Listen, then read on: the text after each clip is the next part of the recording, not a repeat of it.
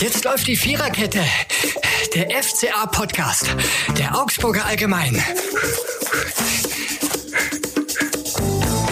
Ja, hallo, herzlich willkommen zur Viererkette. Nach dem letzten Heimspiel des Jahres gegen den Ballsportverein Borussia aus Dortmund. 1 zu 1 ist es ausgegangen.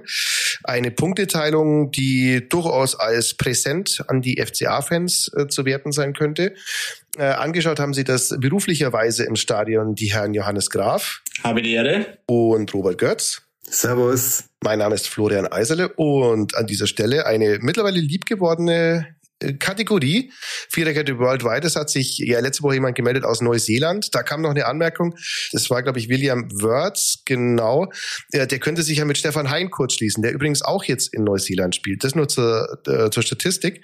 Es hat sich allerdings auch gemeldet Dominik Stolz, der uns aus Luxemburg hört über Spotify und der auch sogar Beweisfotos angestellt hat, dass er die Viererkette an, äh, ich glaube, es ist ein historischer Platz irgendwo in Luxemburg, ich kann es nicht verorten wo genau, aber der die Viererkette da hört. Freut uns auch sehr. Viele Grüße nach Luxemburg. So, jetzt aber rein in die sportliche Materie. Eins zu eins. Äh, Jungs, was ist davon zu halten? Jede Menge. Nein. Jede Menge. Jede okay, Menge. danke. Ja, servus. Dann das war's dann für Ciao. heute. Sehr gut. Sehr ja, gut. Okay. Nein, äh, es war, es war ein gutes Spiel. Also es war wirklich ein äh, unterhaltsames Spiel. Es ging rauf und runter. Da haben beide Mannschaften dazu beigetragen. Äh, ich kann mich da an die Vergangenheit erinnern. Da war das nicht immer so, dass der FCA dazu beigetragen hat, sondern eigentlich nur Dortmund. Ähm, aber diesmal, sie sind ihrer mutigen Herangehensweise treu geblieben. Ähm, das war wirklich, es ging rauf und runter. Ähm, auch bis zum Schluss hatten sie noch die Möglichkeit, selbst das Spiel zu gewinnen. Wäre anhand der Tormöglichkeiten, behaupte ich jetzt mal natürlich schon vielleicht ein bisschen des Guten zu viel gewesen, aber ist ja ein Ergebnissport, also deswegen sei es drum. Ähm, aber es war wirklich äh, ein guter Auftritt, ein gefestigter Auftritt und ich glaube, der FCA hat den, den Eindruck, den er so in den vergangenen Wochen hinterlässt, hat er am Samstag nochmal gefestigt. So, es war ja die Befürchtung, dass das 0 zu 2 in Bremen wieder Alltag wird. War auch gewiss ein bisschen Bundesliga-Alltag, aber der FCA hat wirklich äh, gezeigt, also gegen Top-Teams der Liga und dazu zähle ich Dortmund trotz allem immer noch äh, sehr gut mithalten kann und dass sie einfach unter Jes Torup jetzt gefestigt sind, mit Selbstvertrauen auftreten und auch Dortmund in Schwierigkeiten bringen können. Das war war wirklich eine überzeugende Leistung, trotz aller Fehler auf beiden Seiten, aber Fehler werden produziert, werden provoziert und gehören ja da auch dazu zu so zum Fußball. Ist ja auch ein Fehlersport, wie es immer so schön heißt. Fußball. Ja, richtig. Ja, ich finde ich finde auch, was jetzt unter Torup auch wirklich ein nachhaltiger Effekt ist, die Laufleistung erneut äh, der FC Augsburg wieder deutlich mehr Kilometer abgespült als der als der gegnerische Verein. In dem Fall waren es 122,8 äh, von FCA-Seiten aus versus 117,6 äh, beim BVB. Also natürlich in der Summe hat Dortmund dann zum Beispiel mehr Pässe, weil da natürlich äh, ja ein anderer Spielansatz da ist. Ähm, aber das, das merkt man einfach. Es ist viel mehr Bewegung, nachhaltig jetzt drin. Es ist wirklich eine, ja, eine Entwicklung zum Positiven auch gegen Dortmund, das am Ende ja auch ein leistungsgerechtes Unentschieden war. Klar gibt es manche Szenen, wo man sagen kann, wenn die reingehen auf die der anderen Seite, dann geht's anders aus. Aber ich glaube, inhaltlich kann sich da keiner auseinander dividieren lassen bei diesem Unentschieden. Ähm, wir haben übrigens Glück gehabt mit dem Schiedsrichter Jöllenbeck, der scheint gar nicht so schlecht mit uns zu meinen, mit dem FC Augsburg. Ähm, der hat zum fünften Mal ein FC Augsburg-Spiel gepfiffen und es gab einmal auch so eine Szene, das war das 2 zu 1 gegen Mainz im April 2022, wo ein eher so geht so Elfmeter gegeben worden ist, die Niederlechner rausgeholt hat, war damals ein ganz wichtiger Sieg auf dem Weg zum Klassenerhalt. Und jetzt kommen wir vielleicht mal zu einer der spielentscheidenden Szenen in dieser Partie. Dimirovic versus Schlotterbeck. Das war ein langer Ball von äh, Mats Pedersen aus der eigenen Hälfte von ganz links hinten und Laufduell Dimirovic gegen Schlotterbeck. Und da wurde dann gerangelt, äh, gezupft, gezogen, wie es halt so ist in der Bundesliga. Und irgendwann geht dann äh, Kollege Schlotterbeck zu Boden und äh, Dimirovic ist dann frei vor Kobel und schiebt ein. Und da ging es natürlich um die Frage, war das jetzt ein Foul, ja, nein? Und äh, Jöllenbeck hat es nochmal gecheckt und hat gesagt, nein. Also er hat ihn weder oben noch unten erwischt. Und äh, Dimirovic hat nach Spielende noch ein paar nette Worte äh, nachgeschoben, dass sie zusammen immer schon in Freiburg im Kraftraum waren und äh, ist jetzt Schlotterbecks schuld, dass er einfach seither nicht entscheidend dazu gepumpt hat. Ne? Aber wie habt ihr die, äh, die Szene gesehen? Ich würde sagen, Demirovic hat mehr Gewichte drauf gehabt. Also wenn ich das, wenn ich mir die zwei so anschaue, ähm, ich glaube, äh, der, der, der, der war ein bisschen fleißiger im Kraftraum. Äh, vielleicht hat er deswegen auch das Duell mhm. für sich entschieden. Ja, kann man so sehen wie Demirovic. Ist ja klar, dass er so sieht, dass es kein Foul war. Ich denke, es war okay so. Äh, ich kann aber auch die Dortmund ein bisschen schon auch verstehen. Also es wird schon viel drum gerangelt. Es gab bestimmt auch schon Schiedsrichter, die hätten da äh, auf Stürmerfall entschieden. Also ich glaube, es war so eine 50-50-Situation. Es war keine Fehlentscheidung auf keinen Fall.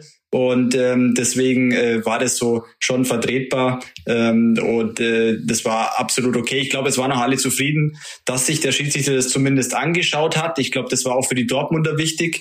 Ähm, wenn es so, wenn er sich nicht angeschaut hätte, dann hätten wir da wieder eine riesige Diskussion danach gehabt. Warum macht er das nicht? Warum geht er nicht raus? Ähm, und so waren dann irgendwie alle doch einigermaßen mit der Entscheidung einverstanden. Ähm, wobei es auch interessant war nach dem Spiel dass beide Trainer, also zumindest Edin Terzic, eigentlich gar nichts mehr dazu sagen wollte, weil irgendwie äh, wenn er eine Meinung hat äh, und die sagt, dann ist es wieder negativ. Deswegen er hat eine Meinung, aber sagt sie nicht. Und also es war alles ein bisschen, bisschen kryptisch, wie er es formuliert hat. Aber er wollte auf jeden Fall nicht äh, dazu sagen, dass es eine Fehlentscheidung war, auch wenn er sich das wohl gedacht hat. Ja. Auf der anderen Seite, Toro war, hat er ähnlich gesagt, er sieht das durch die Augsburger Brille. Aber ich glaube, es ist gar nicht um das Gerangel am, an der Brust gegangen, sondern ob, ob der Demirovic in Slotterbeck unten noch irgendwie zu Fall bringt. Aber ich glaube, die Entscheidung war vertretbar. Es war 50 zu 50. Der FCA hätte sich wahrscheinlich auch nicht beschweren können, wenn er es zurücknimmt. Aber sagen wir, er hat sich draußen angeschaut und ich glaube, da waren beiden Seiten dann befriedet, ob sie es nachvollziehen haben können oder nicht. Das steht wieder auf dem anderen Blatt, aber so, so war es, glaube ich, gut und so ist der war, glaube ich, auch richtig eingesetzt. Ja. Mhm.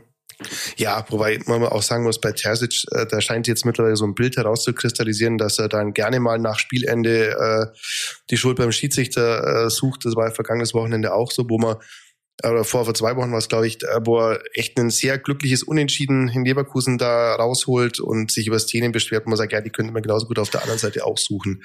Naja, ja, wobei, vorstellen.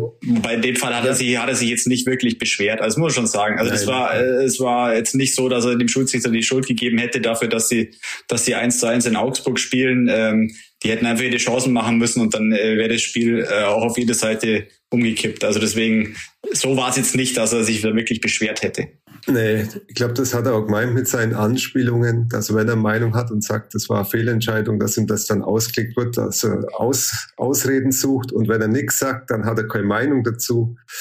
Ja, man kann es man in Dortmund gerade, oder er kann es in Dortmund gerade nicht, ich glaube, kaum jemand recht machen. Ja, In der Champions League spielen sie gut, äh, waren in der Gruppe Erster mit, mit klangvollen Namen, aber in der Bundesliga läuft halt nicht und ich glaube, da ist gewaltig Druck auf dem Kessel. Ja, und er, er steht, glaube ich, auch gewaltig unter Druck von, ich glaube, von allen Seiten. Also er hat es gerade nicht einfach. Ja, klar, das ist so. Ne? Aber klar, sagen wir, er könnte jetzt ganz einfach auch was dagegen tun, indem er halt in der Bundesliga äh, mehr Punkte holt. Also ich habe eine Statistik gelesen, seit, äh, ich glaube, den letzten sieben oder acht Spieltagen haben nur Darmstadt und Union weniger Punkte geholt als Dortmund.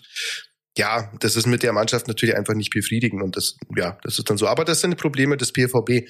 Ähm, ich würde noch kurz das Zitat von, äh, von Emedin Demirovic zu Nico Schlotterbeck, der übrigens auch, finde ich, äh, in mancher Hinsicht ganz gut zu Dortmund passt, in mancher Hinsicht, wenn man die, sagen wir mal, äh, besondere Zweikampfführung vor Augen führt, die er manchmal hat, zum Beispiel äh, im Trikot der deutschen Nationalmannschaft gegen Japan. Ah, da bist du, glaube ich, ein großer Fan von ihm, gell? Das kann sein. Ja, bin, ja, bin der nächste Spieler, ja. wo ich großer Fan. Auch genau, von Nik Niklas, Süle, Niklas Süle und Nico Schlotterbeck eigentlich, äh, eigentlich dein Wunsch, also dein Wunsch Innenverteidiger, du, kann es sein? Nein, Niklas Süle finde ich eigentlich gar nicht so so unwitzig. Also der ist schon, der ist schon gut. Also, aber Nico Schlotterbeck, also den Innenverteidiger zeig's mir mal, der eine Hälfte mehr oder weniger 45 Meter lang neben Asano herläuft und nicht auf die Idee kommt, ihn vielleicht mal anzugreifen und wartet und guckt auch noch zu, wie der dann einschießt, ganz entspannt. Aber Nico Schlotterbeck, der immer mal den ein oder anderen Haken drin hat, so kann man es, glaube ich, neutral formulieren. Ähm, zudem hat er mit Dean Demirovic gesagt, ich habe es ihm schon gesagt, ein bisschen ist das deine Schuld. Wir haben zusammen angefangen mit dem Krafttraining, also auf offenbar gleiche Ausgangsvoraussetzungen. Heute sieht's anders aus. Am Ende habe ich mich da durchgesetzt. Schlotti ist ein überragender Spieler, körperlich extrem gut. Wenn wir uns morgen hören, wird er wahrscheinlich auch noch eingestehen, dass man da kein Foul pfeifen muss.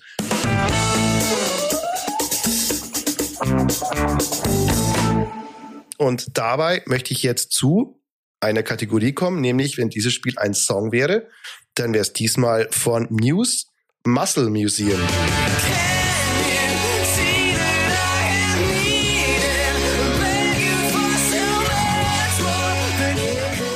Also Muskelmuseum, ob man das Museum jetzt unbedingt brauchen würde, aber es geht um Muskeln und äh, die Muskeln des FCA haben sie in dem Fall mal durchgesetzt. Kann man aber sehen, ab und zu äh, rechnet sich's auch, wenn man per extra Stunden pumpt, äh, Tim Wiese-Style. Also der FCA hat, hat, aus deiner Sicht genau. hat Stärke bewiesen am Samstag, um es mal so zu beschreiben. Die haben Stärke mit breiter Brust aus dem Spiel. So, genauso glaub, kann man es eigentlich sagen, Junge. Sonst haben wir alle Floskeln bedient. ja. So, jetzt kommen wir aber noch zu einem anderen Punkt. Ähm, Vielleicht hätte, zum FCA. Bitte, bitte was? Vielleicht zum FCA. Genau. Ja, der steht nämlich in der Tabelle mit acht Spielen unter Torup auf Platz sechs. Wohl wahr. Genau. Also okay. eigentlich for, the trend is our friend, but not BVB friend. Ja, ähm, der Punkt, dass der am Samstag äh, feststand, es lag auch mal wieder an Finn Dahmen, der ja wirklich sehr starke Aktionen immer hat, sehr starke Leistung zeigt, der aber tatsächlich sehr kontrovers gesehen wird. Also die Kollegen vom Kicker haben dem noch keine Note gegeben, die besser ist als 2,5. Er wird auch bei uns Leider. sehr kontrovers gesehen. Wird auch intern bei uns sehr kontrovers diskutieren. Finn Damen, wer ihn nicht äh, schwierig betrachtet, sondern sehr gut offenbar sieht, ist äh, Didi Hamann, ähm, der die Parade gegen Füllkrug kurz vor Schluss, wie voll kommentiert hat, das war absolute Weltklasse. Äh, vor allem diesen Zeitfalls hier eben, den fand er richtig stark. Aus sieben Metern, Füllkrug trifft ihn super. Und wie er da runtergeht, das ist absolute Weltklasse. In Europa gibt's, Zitat, keine fünf Torhüter, die den Ball halten, sagt Didi Hamann. Und jetzt Shots feiert. Wie seht ihr das? Ähm, ich äh, sag's mal so. Ähm, da ich ja das Vergnügen hatte, die einzige Tick zu schreiben über dieses Spiel, entsprechend auch eine Note verteilen durfte an Finn Damen und äh, auch es schon eine Leserschaft gibt bei uns, äh, die, die das nicht ganz so sieht vielleicht, wie ich das in der einzigen Tick gesehen habe. Also die den gerne besser bewertet. Die den besser, ne? also man muss dazu sagen, ich habe ihm eine 3,0 gegeben ähm, und die hätten ihn natürlich wesentlich besser gesehen ähm, als ich. Ähm, ich fand, die, die Leistung war absolut okay. Ähm, die eine Szene, die du gerade beschrieben hast, war abseits. Jetzt kann man darüber streiten. Ja, er hätte ihn gehalten, dann hätte es vielleicht sogar noch einen Videobeweis gegeben und dann wäre es vielleicht doch kein Abseits gewesen und äh, etc. Aber es kam nun mal bei mir jetzt nicht wirklich in die Wertung, weil es ja keine Szene war, die die einen Einfluss aufs Spiel hatte. Und, ähm, äh, und die alle anderen Szenen ähm, sehe ich so, dass es jetzt keine herausragenden Paraden von ihm waren. Er war sehr gut im 1 gegen 1, muss man sagen, das stimmt. Äh, ähm, aber es waren einfach auch ganz, ganz viele Bälle dabei, die aus meiner Sicht ein Bundesliga-Torhüter halten muss. Und deswegen äh, fand ich jetzt, war die 3,0 in dem Fall gerechtfertigt. Aber das Schöne an den Noten ist ja bei uns immer, man kann drüber streiten, drüber diskutieren. Dazu ist ja unser Format auch so ein bisschen da. Und äh, ich glaube, man wird selten immer einer Meinung sein. Also er hat jetzt schon ein, zwei Ausflüge dabei gehabt, auch gegen Dortmund am Samstag. Äh, ich glaube, die den Adrenalinspiegel bei allen FCA-Fans äh, durchaus in die Höhe getrieben hat. Ja. Und sagen wir, er hat gut gehalten. Viele Schüsse waren aber direkt auf den Mann oder fast auf den Mann. Und wenn der Niklas Füllkrug da den Kopfball äh, kurz vor Schluss dann ins Tor setzt, äh, dann wäre die Diskussion wahrscheinlich, wird man jetzt andere führen. Ja, also es, er ist ein guter Torwart, ja, für den FCA ein guter Torwart, aber man muss die Kirche bei ihm, glaube ich, schon ein bisschen im Dorf lassen. So wieder so floss gleich, ja, ja. Ja, ja, also man kann, glaube ich, festhalten, bei ihm wechseln sich, das ist, glaube ich, das eigentliche Problem, sehr gute Aktionen ab mit immer dann wieder Dingen, wo du sagst, was soll das? Also spar dir das. Ja, also wenn man jetzt diesen Ausflug sieht, wenn man das auch das Eigentor gegen Frankfurt unbedingt notwendig wäre, das glaube ich auch nicht gewesen. Wenn er halt solche ähm, mit solchen Aktionen konterkariert er irgendwie das, was er vorher an guten Leistungen. Äh, ich glaube, also ich, ich würde ja. ich würde sogar so betrachten. Er hat ganz klare Stärken und er hat ganz klare Schwächen. Ich finde, die kann man bei ihm relativ äh, gut gut herausarbeiten. Also er hat seine Stärken, wie ich es vorher schon gesagt habe, im Eins gegen Eins, wenn er wenn jemand ein Stürmer vor ihm auftaucht, da, dass er ruhig bleibt, dass er sich breit macht. Äh, dass er, dass er viel Fläche bietet.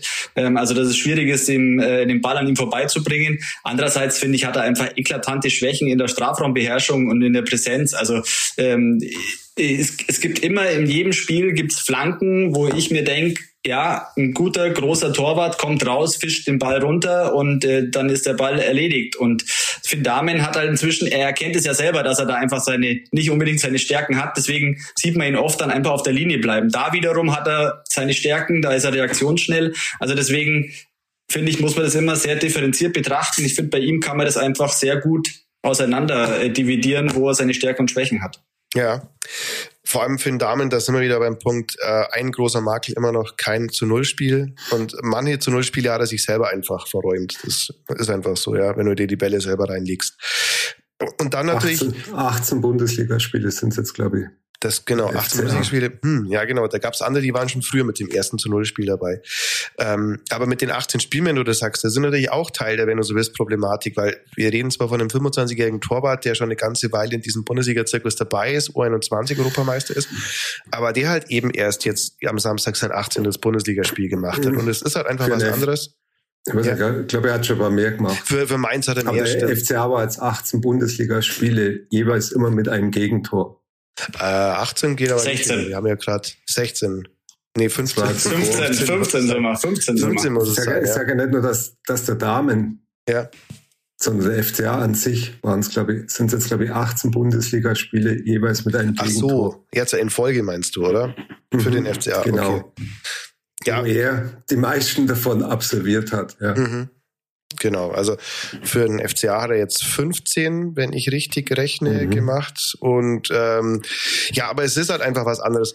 Wenn du jetzt, äh, wenn du jetzt der Torhüter bist, der bei Mainz auf der Bank guckt und mal reinkommt, wenn Sentner ver verletzt ist oder nicht kann, oder ob du halt eine Erwartungshaltung hast, sind übrigens ähm, 15 genau, ja.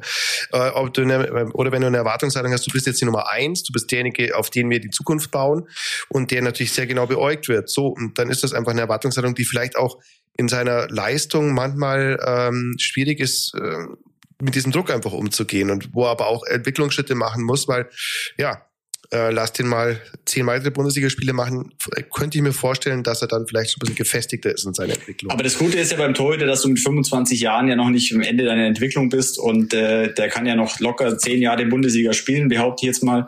Also deswegen ähm, ich finde, der FC Augsburg hat sich schon einen soliden, guten Torhüter geholt und äh, jetzt geht es darum, ihn einfach zu einer stabilen Nummer eins in der Bundesliga zu entwickeln. Äh, momentan ist er da auf dem Weg dahin. Ähm, also ich erinnere mich auch, weil, weil eben am Samstag Gregor Kobel da bei, äh, beim im, im Spiel war an die erste Saison, als er da äh, an FC Augsburg ausgeliehen war, äh, da hat er auch nicht fehlerfrei gehalten. Da hatte der auch manchmal seine seine Fehler drin, äh, die dann auch zu Gegentoren geführt haben. Und ich glaube, das muss man halt einem Torhüter einfach mal eingestehen, ähm, wenn er wenn er die erste Saison als Stammspieler in Bundesliga-Tor steht. Und äh, so sehe ich es bei Damen auch. Ich glaube schon, dass er dass er einfach bestimmte Fähigkeiten hat und an den Schwächen muss er einfach noch arbeiten. So ist es. Das soll das Schlusswort sein zu Damen.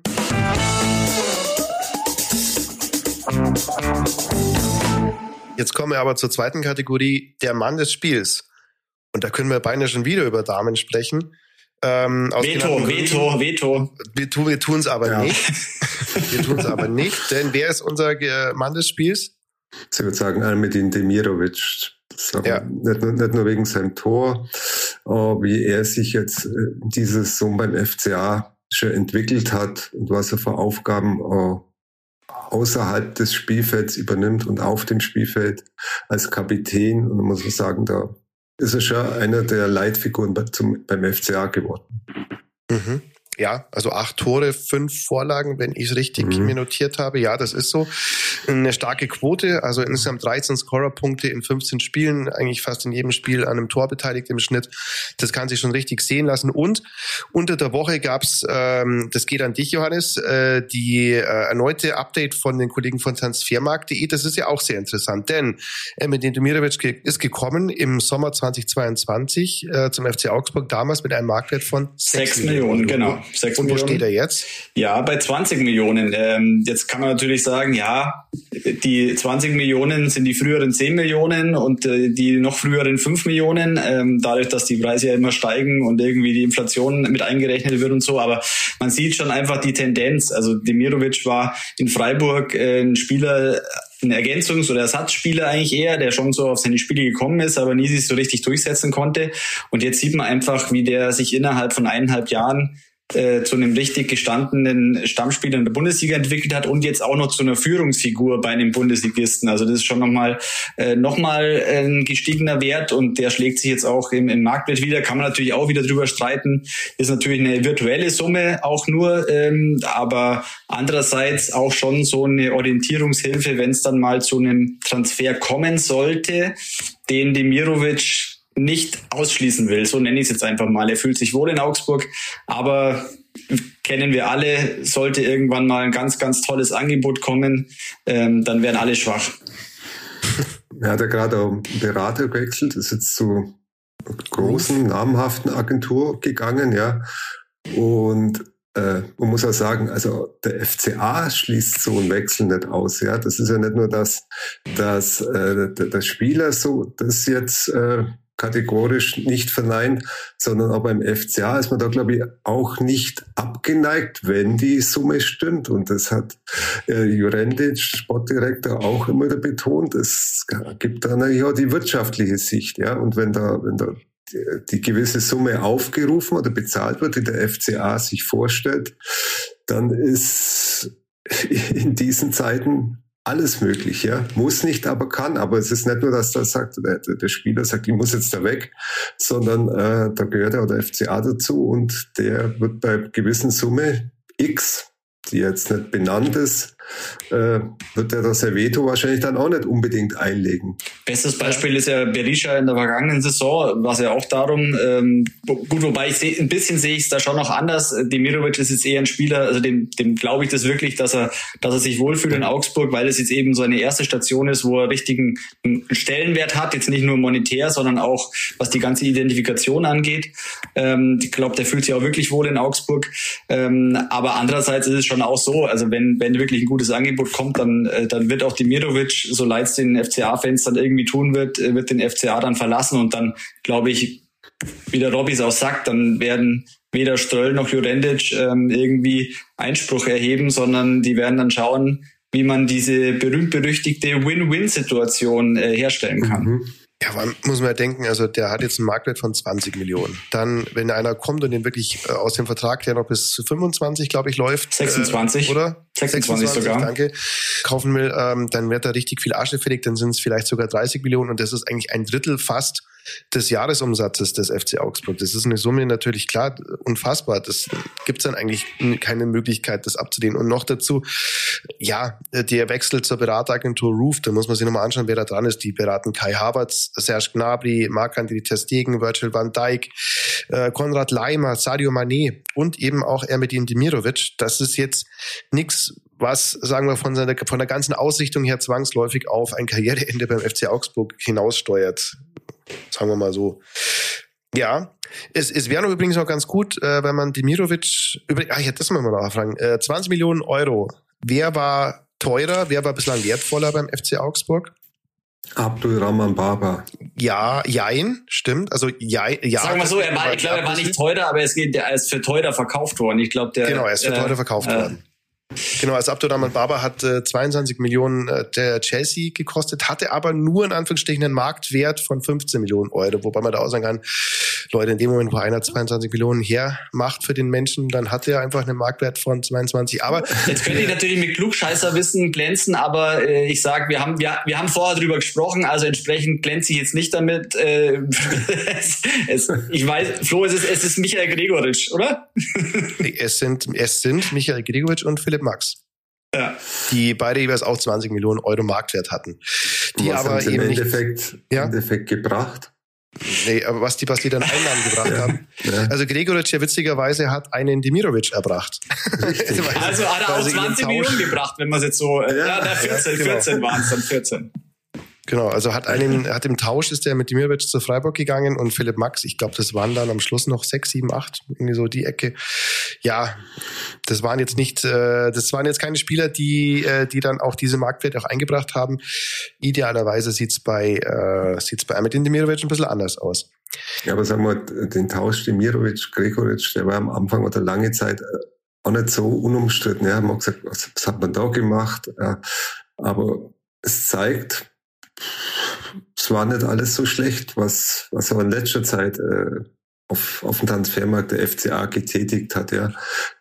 Bolt Gregoritsch ja in Freiburg jetzt auch trifft. Ja, das passt alles. Ich glaube, das war für beide eine gute Win-Win-Situation. Mhm. Ja.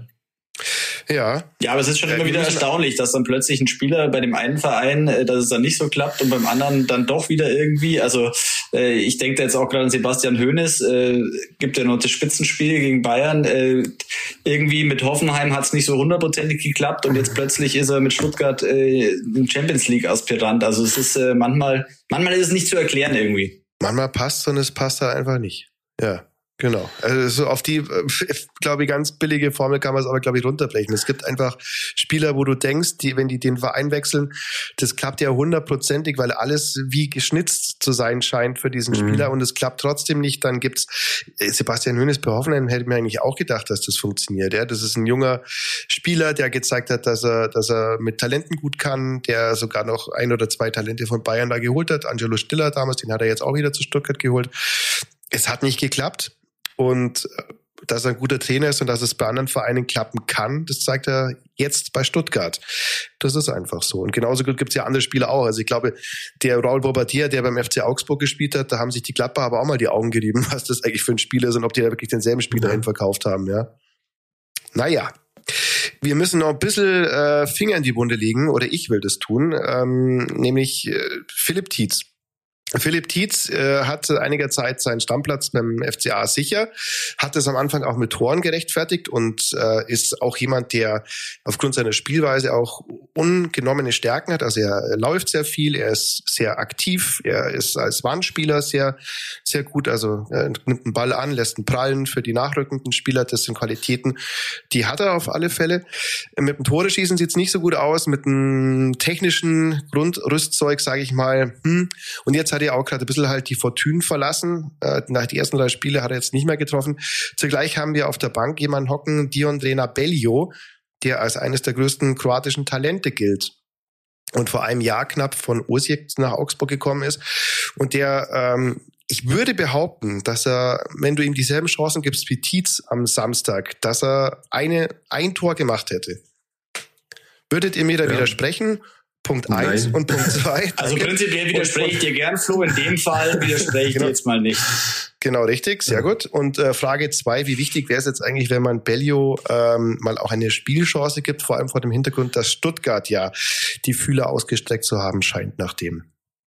Ja, also äh, ich, ich glaube, es ist äh, so, dass Philipp Tietz vielleicht auch so ein bisschen über seinen Verhältnissen äh, gespielt hat in den Spielen dann oder er hat einfach getroffen, so kann man es auch äh, einfach mal zuspitzen, ähm, als als Torup gekommen ist. Er war er war der Spieler, der äh, der Tore erzielt hat. Das war in der Phase einfach ganz wichtig. Ähm, ich glaube schon auch, dass er seine Qualitäten hat als äh, als Mentalitätsmonster, wie es auch immer so schön heißt. Äh, der ist, äh, ich glaube, der kann die Spieler wirklich mitreißen und das ist einer, der nie aufgibt. Ähm, andererseits äh, sehe ich schon auch so, dass einfach Dion Bellio der, der wesentlich feinere Fußballer ist und äh, es gab am Samstag ja nicht so viele Szenen mit Bellio, der wurde ja relativ spät eingewechselt, aber ich habe da diese eine Szene im, im Kopf, als er da am Mittelkreis drei Dortmunder ganz fein irgendwie aussteigen lässt, einen Freistoß rausholt und äh, wenn er den Ball da verliert, dann wird's richtig gefährlich, weil das dann eine Kontersituation ist. Also er ist von, von den Anlagen her, das hat auch schon Enrico Maaßen gesagt, er ist ein wahnsinnig guter Stürmer und Fußballer und ich glaube, der ist momentan immens unzufrieden. Ähm, Jetzt hat Tietz fünf Spiele nicht getroffen. Jetzt kann man abwägen, was ist mir wichtiger? Ist mir es wichtiger, du hast vorne drin einen, der permanent arbeitet und äh, nie aufgibt, oder doch mal einen, der vielleicht mal ein wichtiges Tor erzielt? Also ist natürlich eine Abwägungssache, ob du, wenn du Tietz rausnimmst, dann irgendwie dieses ganze Konstrukt ein bisschen gefährdest, oder ob du sagst, ich setze einfach auf die fußballerische Klasse äh, vorne im Angriff. Und das wird jetzt die Abwägungssache sein. Ich glaube ehrlich gesagt nicht, dass Tietz ähm, äh, am Mittwoch auf der Bank sitzt, sondern ich glaube, dass erneut er in der Startelf steht. Also ich glaube, dass Bayo der individuell qualitativ bessere Spieler ist, aber wie der Johannes gesagt hat, bei Torup steht die Mannschaft ganz, ganz oben. Und da passt das Puzzleteil Tietz zurzeit besser rein, ja, weil er einfach im Anlaufen mit allem, das ist jetzt eingespielt. Und Dion Bello ist, ich glaube, der, der muss da noch viel lernen und äh, arbeitet da, glaube ich, auch noch, noch nicht ganz so, wie, wie das Torup sich vorstellt. Und wie der Johannes gesagt hat, warum sollst du das jetzt das Konstrukt jetzt auseinanderreißen, nur damit du Dion Bayo eine Chance gibst. Also ich bin ein Fan von ihm, ja, weil ich finde, das ist ein feiner Fußballer und ich glaube auch, dass der Tor gemacht hätte aus den Chancen. Aber du musst halt das große Ganze sehen. Und da steht er zurzeit äh, nicht, nicht ganz oben im Ranking. Ja, das zieht einfach besser und das, das ist einfach äh, von der ganzen Art her ist der natürlich anders unterwegs als Bayo. Bayo sehe ich ein bisschen so introvertiert, ruhiger Spieler, der, glaube schon maximal unzufrieden ist, aber auch natürlich auf dem Platz oder in der Kabine sicherlich nicht äh, oder, oder am Training äh, sicherlich nicht die der Vorangeher ist wie, wie ein Tietz, ja, und das funktioniert alles und ich bin gespannt, ob in der Winterpause was passiert. So was ich gehört habe, will der Trainer ihn, ihn nicht gehen lassen. Ist ja klar, am, am Mittwoch äh, passiert in Tietz nach zehn Minuten was, ja, die Knöchel muss raus, dann, dann brauchst du ein, ein Compeio, ja. Aber sagen wir, äh, ein, junger Spieler muss auch spielen, ja, auch, für, ein, für FCA spielen. Das heißt ja nicht, dass man ihn, ihn gleich verkaufen muss, aber vielleicht irgendwie ausleihen, damit er sich weiterentwickelt, vielleicht auch als, als Fußballer, als Mensch, ja, dass er da mit breiterer Brust auftritt oder was, und das auch mal im Verbund dann spielt. Aber ich glaube, das ist eine Personale, die in der FCA sicherlich beschäftigen wird. Jetzt in der Winterpause und spätestens dann im Sommer. Aber im Moment muss ich sagen, also ich fände es katastrophal, wenn man den abgeben würde. Also das, äh, weil du einfach ja. auch keinen Ersatz hast. Also das ist ja, äh, also de, du hast eigentlich einen richtig guten Stürmer und äh, müsstest für den dann Ersatz holen. Also könnte ich jetzt momentan nicht nachvollziehen. Klar, der Stürmer hat natürlich auch seine Interessen und der, dessen Berater und dass er da unzufrieden ist. Der hat jetzt, äh, ist glaube ich mal für die kroatische A-Nationalmannschaft schon berufen worden. Mhm. Gut, dass er nachgerückt, Zweimal aber gespielt. Ja, und, und, und wenn du, und wenn du, wenn du so eine Entwicklung hast und dann letztlich in dieser Entwicklung gestoppt wirst, dadurch, dass du jetzt äh, im, im Verein nicht spielen kannst. Also das ist, glaube ich, für den Spieler auch wirklich schwer nachzuvollziehen. Und ähm, dass er unzufrieden ist, hat er uns gegenüber auch schon äh, erklärt. Das hat er bestimmt auch schon gegenüber dem Verein erklärt. Ähm, das ist auch offensichtlich. Aber nochmals, ich fände echt kein gutes Signal, wenn Bellio im Winter den FCA verlassen würde. Vor allem, weil es, weil es ja auch so ist. Also in der, äh, wenn, wenn ich mir den Kader des FCA anschaue und du offenbar gehört es zum Toro-Spiel jetzt dazu, ähm, dass du sagst, du hättest gerne einen so einen Tietz-Bandspieler, so einen, so einen Zielspieler, ja, der, der da vorne äh, Kilometer macht, der eben abliegt. Aber genau das kann Bellio ja auch sein, weil wieder Tietz. Äh, Bellio ist zwar nicht, äh, ist zwar kein Sprintgott, das wird er jetzt nicht mehr werden, aber das ist Tietz auch nicht. Und dann sind wir bei Dingen, die Julian Nagelsmann immer als, äh, was hat er gesagt, talentfrei bezeichnet hat. Weil wenn du, wenn du sowas machst, also das Anlaufen, das, das schiere Wollen, das schiere ähm, Kilometer abspulen, taktische äh, Verständnis, solche Geschichten, das kann jeder von uns auch mit der in, in beiden Fitness dann auch machen, weil es da geht's halt, dass du einfach die entsprechenden Kilometer machst, dass du anläufst. Von der Größe her Bellio ist auch 1,95, der kann dir die Dinge genauso ablegen, ja. Und ich wage zu behaupten, dass in der Entwicklung von Bellio deutlich, deutlich, deutlich mehr drinsteckt als bei Philipp Tietz. Denn Bellio ist jemand, der äh, technisch finde ich, für seine Größe auch wirklich überragend ist, der schon ganz starke Tore, auch gegen Dortmund eines, weil sie noch gemacht hat, wo du sagst, das ist wie so ein, kommt so ein bisschen schlurfig daher teilweise, aber er kann wirklich gut kicken, er kann Ball gut umgehen und der ist einer der Zukunftsspieler des FCA. Und ich fände es schade, wenn man den jetzt abgibt. Ich kann verstehen, dass der sagt, äh, er, er möchte mehr Spielminuten haben. Das ist auch sein eigener Anspruch, dass er, dass er da mehr Minuten macht. Ähm, aber natürlich wird jetzt im, im Winter auch viel vom VfB abhängen, genau gesagt von Sergio Girassi, der ja dem Vernehmen nach eine Ablösesumme hat. Ich glaube, die liegt bei 17,5 Millionen, was für den ein Schnäppchen ist. Da könnte er im Sommer gehen. Oder man macht als VfB halt die Rechnung auf, ja, nee, wir warten nicht bis Sommer und lassen ihn uns den unter Wert abkaufen, sondern wir verklopfen den jetzt noch im Winter und machen dann jetzt vielleicht 30 Millionen oder 40 Millionen. Das ist ein Spieler, der hat bislang 16 Bundesliga-Tore. So, dann hast du dieses Geld, hast einen Bedarf und hast einen Spielertypen, der dir fehlt und da ist äh, Bellio äh, ein ähnlicher Kerl. Ja, dann könnte das Ding auch sehr schnell zu Ende sein, weil wenn dann natürlich der VfB kommt und mit 6, 7, 8 Millionen, dann wird sich der FCA das natürlich auch nochmal überlegen. Ich fände es aber, wie gesagt, auch schade, weil ich sehe was in diesem Spieler steckt. Und ich finde, äh, Tietz macht jetzt nicht in dem Maße Werbung für sich, dass man sagen müsste, der wäre gesetzt. Wenn äh, Torup das von ihm genauso verlangt, wenn er sagt, guck mal her, Bellio, du könntest auch das machen, aber dann erwarte ich von dir auch, dass du mir den Tietz machst. Und dann sind wir doch im Geschäft, ja. Und dann das ist nichts, was jetzt unmöglich wäre. Ja, also der, der will einfach, ich möchte von dir, dass du Zielspieler bist, dass du, dass du läufst, dass du, dass du, ähm, dass du das machst und dann wäre das, äh, wäre wär das auch das wäre wiederum eine Win-Win außerhalb eben für Philipp Tietz Situation, weil er dann letzter auf der Bank säße. Aber naja. so, ich würde ich würde es gar nicht so singulär betrachten, sondern ich ich denke da jetzt auch an Ruben Vargas, ich denke an Arne Engels, mhm. das sind alles so Spieler, die momentan eigentlich ja gefühlt schon in die erste Elf reingehören, die eigentlich so dieses extreme Entwicklungspotenzial haben. Also ich finde es auch wirklich schade, dass für Engels momentan kein Platz ist in dieser Mannschaft. Und äh, das hat man am Samstag gesehen. Der wird dann auf dem rechten Flügel, hat er, glaube ich, äh, gegen in Berlin gespielt, ähm, bei Union Berlin. Jetzt hat er auf dem linken Flügel gespielt. Das ist nicht seine Position, sondern er hat seine Stärken Ballsicherheit, äh, Spielaufbau. Ähm, aber momentan setzt Torup eben auf, äh, auf Retspitschei und auf Dorsch und das ist genau das, was der Robby sagt. Der hält halt an seinem Gerüst fest, irgendwie auch nachvollziehbar. Warum soll ich was Funktionierendes irgendwie auseinanderreißen? Aber ich finde es halt wirklich extrem schade für diese Spieler und die Gefahr ist schon da, dass die dann irgendwann so unzufrieden werden, dass sie sagen, ich würde den Verein gerne verlassen, obwohl das eigentlich die Spieler sind, auf die der FCA in Zukunft bauen sollte. Wobei es bei Engels, finde ich, schon nochmal so ist, dass das ja einer ist, der ist gekommen, den hat im Gegensatz zu Bellio, wo ja gefühlt die halbe Bundesliga die Visitenkarte abgegeben hatte, den kannte ja keiner. Also den hat der FC Augsburg aus der zweiten Liga geholt und dem die Chance gegeben, der hat eine unglaubliche Hinserie, äh, eine Rückserie gespielt letztes Jahr.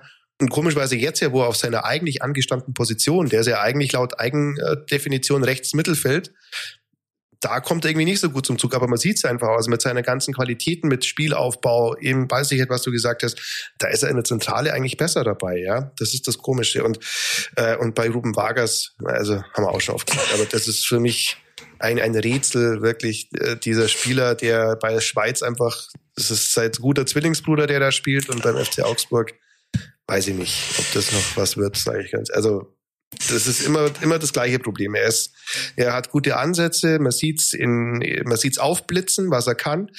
Aber es kommt einfach nie dauerhaft zum Tragen. Die beste Saison war noch der erste, halb, der erste halbes Jahr, als er gekommen ist. Und danach stagniert es einfach. Zumindest beim FCA, bei der Schweiz sieht's besser aus. Ich glaube, was der Ruben einfach mal bräuchte, das wäre Tor.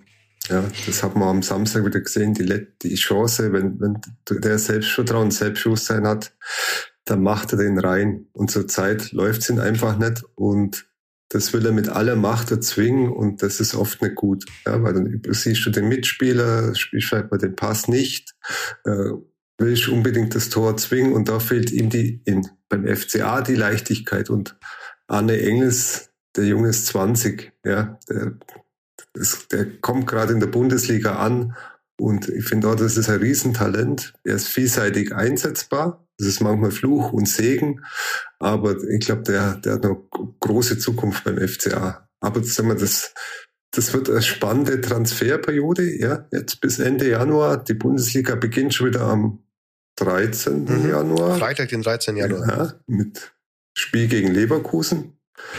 Wieder Stresstest für den FCA. Also Mittwoch nur, also muss man sich vorstellen, da Dortmund, am Mittwoch jetzt dann Stuttgart, und dann nach der Winterpause gleich Leverkusen. Das ist so ansprechendes. Ja, wobei Programm. bei Leverkusen ja Boniface und noch zwei andere Spiele im Afrika Cup, genauso übrigens wie Gurasi auch äh, aktiv ja, ja. sein werden. Ne? Also es ist vielleicht auch gar nicht so schlecht, wenn du am Anfang der Rückrunde die hast. Nee, ich glaube, das ist ein ganz guter Zeitpunkt für den FCA Leverkusen. Mhm. Aber äh, sagen wir, es wird eine spannende Transferperiode und der FCA ist ja nicht nur so, dass der schaut, jemand abzugeben. Er muss ja einen Kader verkleinern. Das äh, hatte Marinko Juventus ja schon oft betont. Das wird auch geschehen.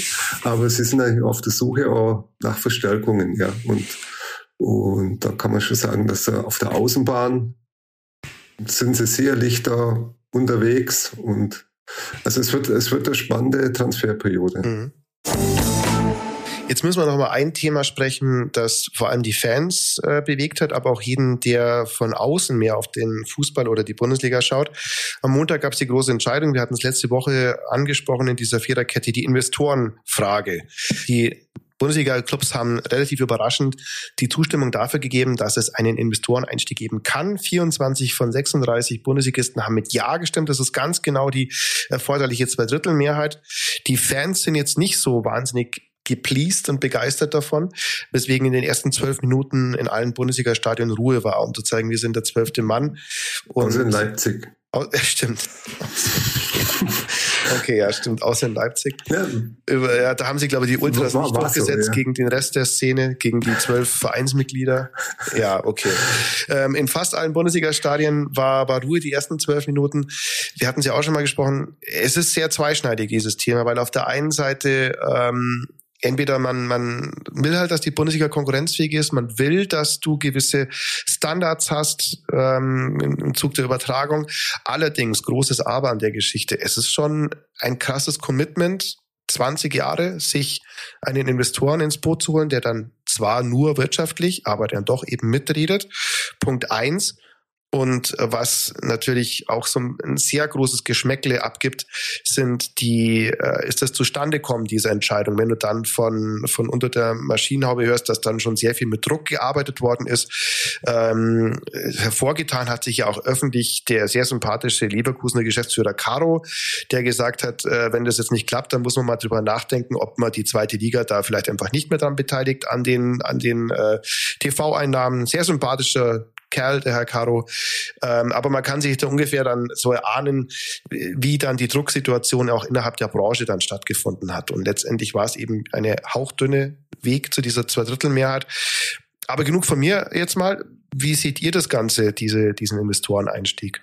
Ich glaube, es profitieren nur die großen, die richtig großen Vereine von dieser Entscheidung. Ja, sagen wir, äh, international tätig ist. Ich glaube, der FCA, das ist überschaubar wenn der jetzt im, im Sommer äh, irgendwo nach Amerika oder nach Asien fliegt, weiß nicht, ob da, ob er der 100.000 Trikots mehr verkauft, ja, oder ob was. Der, was ob der Südkoreaner da ausrastet, wenn jetzt der FCA kommt, meinst du? ja, gut, das war jetzt ein schlechtes Beispiel, weil in Südkorea kennen wir wahrscheinlich den FCA noch durch Kuh. Ah, nicht mehr, aber da ist, glaube ich, auch die Zeiten sind auch vorbei. Ja, cool, ja aber, aber ich glaube, okay. im Hinterkopf da. Der Asiate ist da, glaube ich, schon äh, sehr. Äh, Gut, aber sagen wir mal, das, das, Nein, das Erregungslevel ich, des, des Vietnamesen wird sich, glaube ich, überschaubar halten, wenn der FC Augsburg kommt. Ja. Und ich glaube, des Amerikaners irgendwo im mittleren Westen ja. mittendrin. Äh, aber der FC könnte auch Geld verdienen, ja.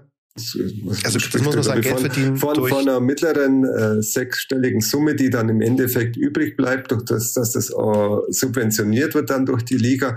Aber ich glaube, die, die vier, fünf großen Clubs können davon profitieren.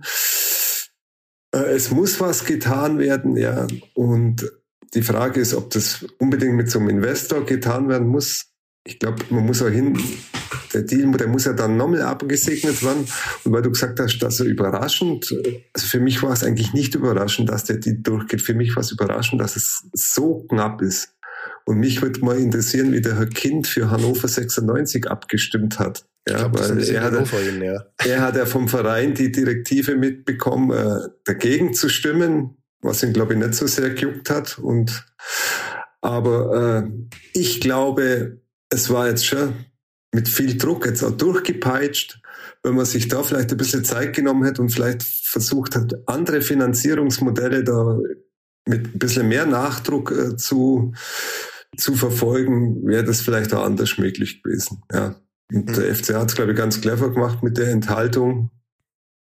Es ist eine Enthaltung, ist ja in dem Konstrukt fast eine Nein-Stimme, ja, weil es ja nicht, weil es ja als Nein gezählt wird, aber sie haben sich da ganz clever verhalten, den Investoren äh, gezeigt, man ist nicht ganz dagegen, aber auch der Fanbasis gezeigt, äh, wir, wir sind noch nicht ganz dafür. Ja, also Ich finde das ist so, ich, ich finde so ein bisschen, aber das hatten, haben wir auch schon mal intern diskutiert. Ich finde es so ein bisschen Feigenblatt, diese Enthaltung. Also das heißt, wenn ich nicht genau, äh, wenn ich mich nicht äh, dagegen entscheiden will, dann mache ich jetzt diese Enthaltung, ähm, damit ich irgendwie signalisiere, ich bin schon irgendwie dagegen, aber finde das jetzt auch nicht so schlecht, äh, was, was die anderen so machen. Ich glaube, damit hat man auch so ein bisschen die eigenen Fans besänftigt zumindest auf eine gewisse Art und Weise, auch wenn es am Samstag Proteste in der WWK-Arena gab.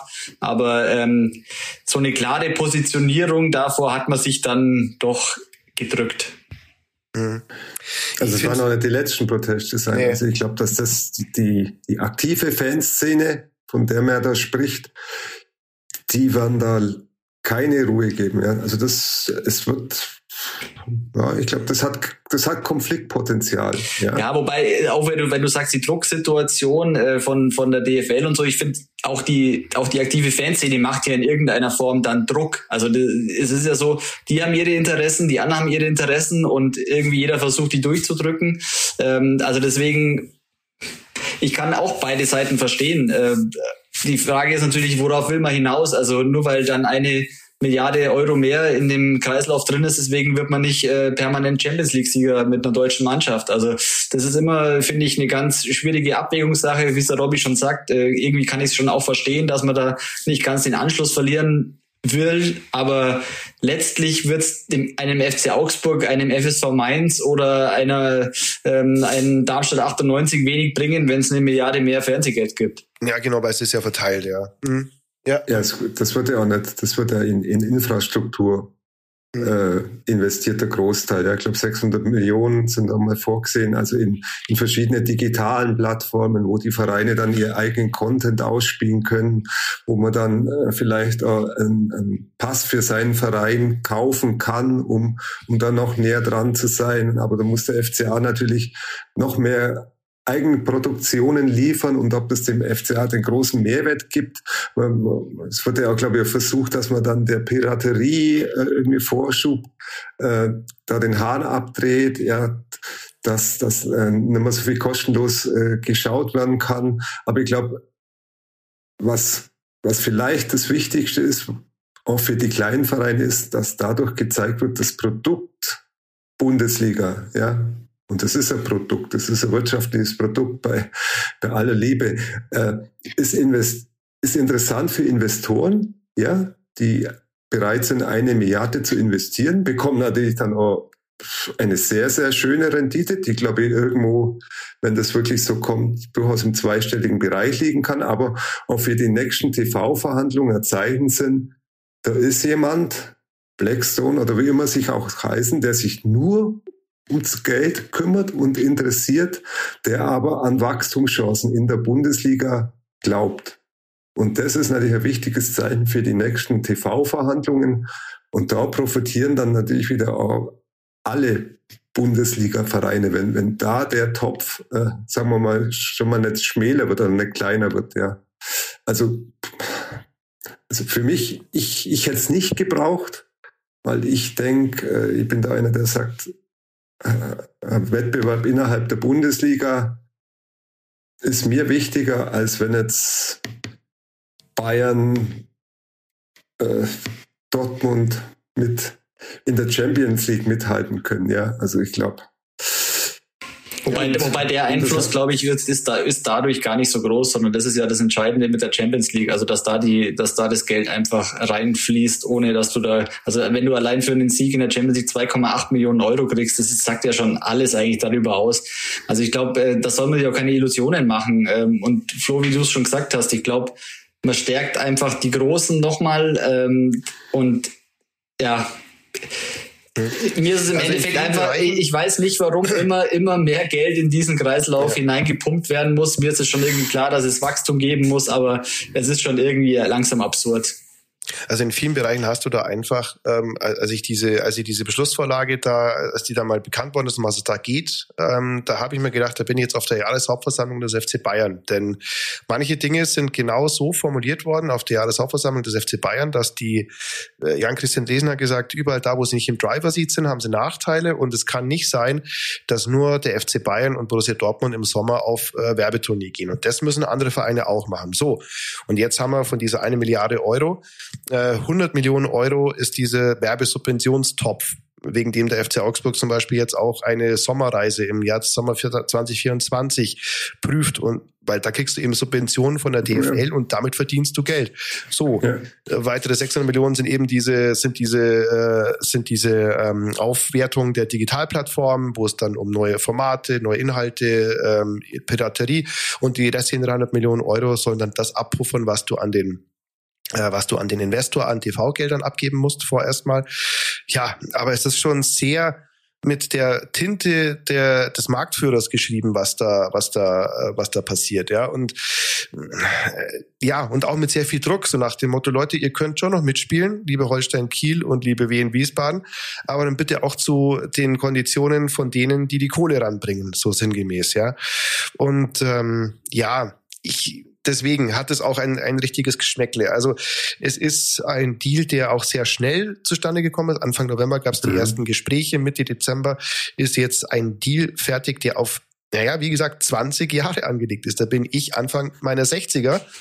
Ähm, ist schon eine ganze Ecke, ja. Da bin ich vielleicht schon Opa, man weiß es nicht. Manche andere sind noch älter, Robert, looking at you. Ähm, ja. Drück dir die Daumen, dass ja. du es noch erlebst, das Ende dieser Investor. Da habe ich, schon hab ich schon lange meine Rentnerdauer gehabt. Ja, genau. Ja, aber das ist vielleicht einfach beim eine FCA, vielleicht beim TSV Schwaben. so, also, aber es ist einfach eine sehr langfristige Geschichte. yes.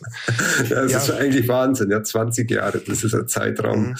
äh, wo die Entscheider, die das jetzt äh, angetrieben haben, sicherlich nicht mehr oder wahrscheinlich nicht mehr in der Verantwortung sein ja. werden. Ja. Gut, andererseits kann man sagen, man hat das Geld jetzt, wer weiß, was in 20 Jahren ist. Ja, das ist. Ja. Ja, es ist, es, es ist halt wirklich eine Frage, wo man sagt, hätte das auf diese Weise geschehen müssen? Und warum? Äh, manche sagen ja auch, das soll sozusagen der, der Dammbruch für einen Investoreneinstieg sein, dass du sagst, guck mal her, mit unserer tollen äh, Digitalplattform-Nummer, da hat es doch auch super geklappt schaut's mal her, dann machen wir doch bei der nächsten Gelegenheit wieder einen Investoreneinstieg. Und dann mhm.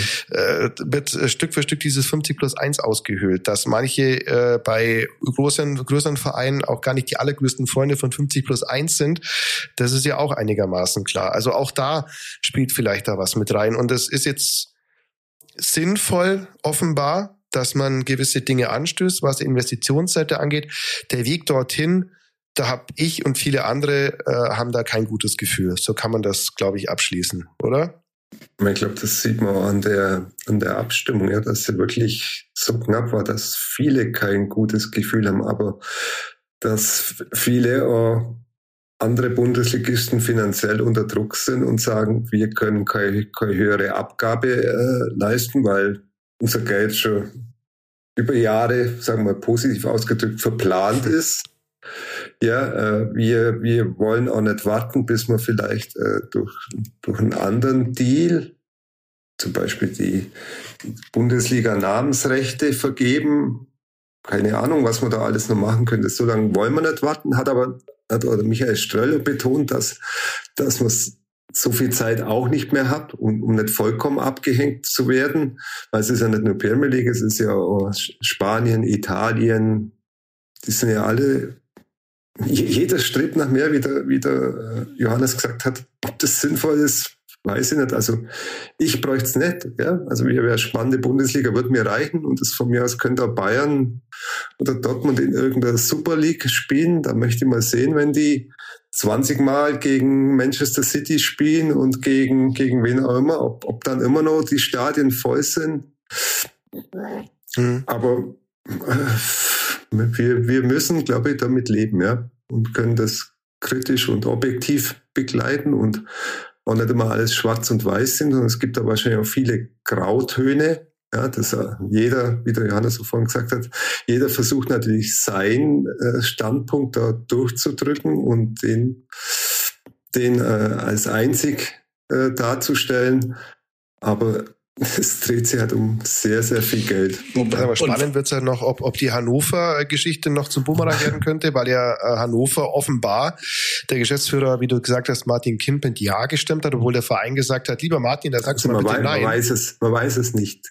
ja, es, es, es, es deutet vieles darauf hin, dass er wohl offenbar dann noch mit Ja gestimmt hat.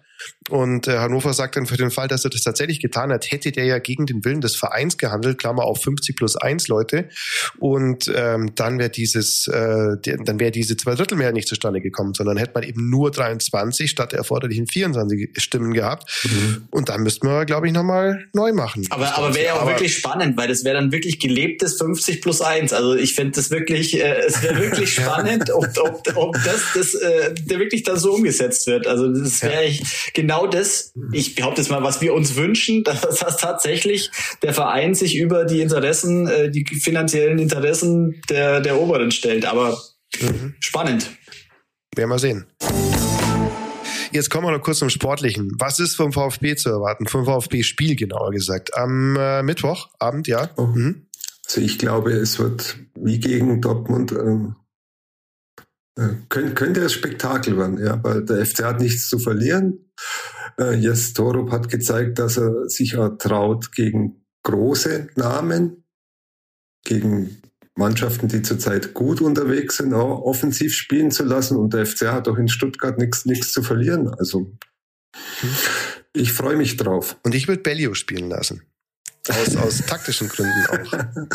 Gesagt, dass, man ihm, dass man ihm vor der kurzen Weihnachtspause das Zeichen gibt, Mach zu, du bist da. Ja. ja, zum einen bist da und dann will er es vielleicht unter Umständen gegen den VfB besonders gut machen, oder? Man weiß es nicht. Ja, der Ansporn wäre auf jeden Fall da wahrscheinlich. Also mhm. ja. ich, ich freue mich auf dieses Spiel tatsächlich, äh, weil es nochmal ein Spiel ist, wo der FC Augsburg relativ befreit reingehen kann. Äh, das Polster ist vorhanden. Ähm, ich würde es mir einfach mal wünschen, dass man diese Auswärtsschwäche, die ja immer noch da ist, also klar hat man in Heidenheim äh, gewonnen, aber mhm. einfach mal die Auswärtsschwäche, wenn man die ablegen könnte in dieser Saison, also ich finde, das wäre noch so ein Faktor, wovon es so ein bisschen abhängt, wie sorgenfrei man in diese Saison noch gehen kann oder wie, wie früh man sich aus dem Abstiegskampf verabschiedet, weil wenn man auswärts auch noch so ähnlich stark auftritt wie zu Hause, dann wäre das wirklich äh, eine riesen bereitete Gmade Wiesen, würde man sagen, um eine äh, sorgenfreie Saison zu haben und auf einem einstelligen Tabellenplatz am Ende zu stehen. Ähm, weiß ich, ob Torup das schafft. Das wäre eine der Aufgaben, die er, die er lösen müsste im kommenden Jahr. Und was natürlich wichtig ist, ist, das ist natürlich nicht der Punkt gegen Borussia Dortmund, sondern das sind drei Punkte gegen Bochum, drei Punkte gegen Darmstadt, drei Punkte gegen Heidenheim, drei Punkte gegen Mainz.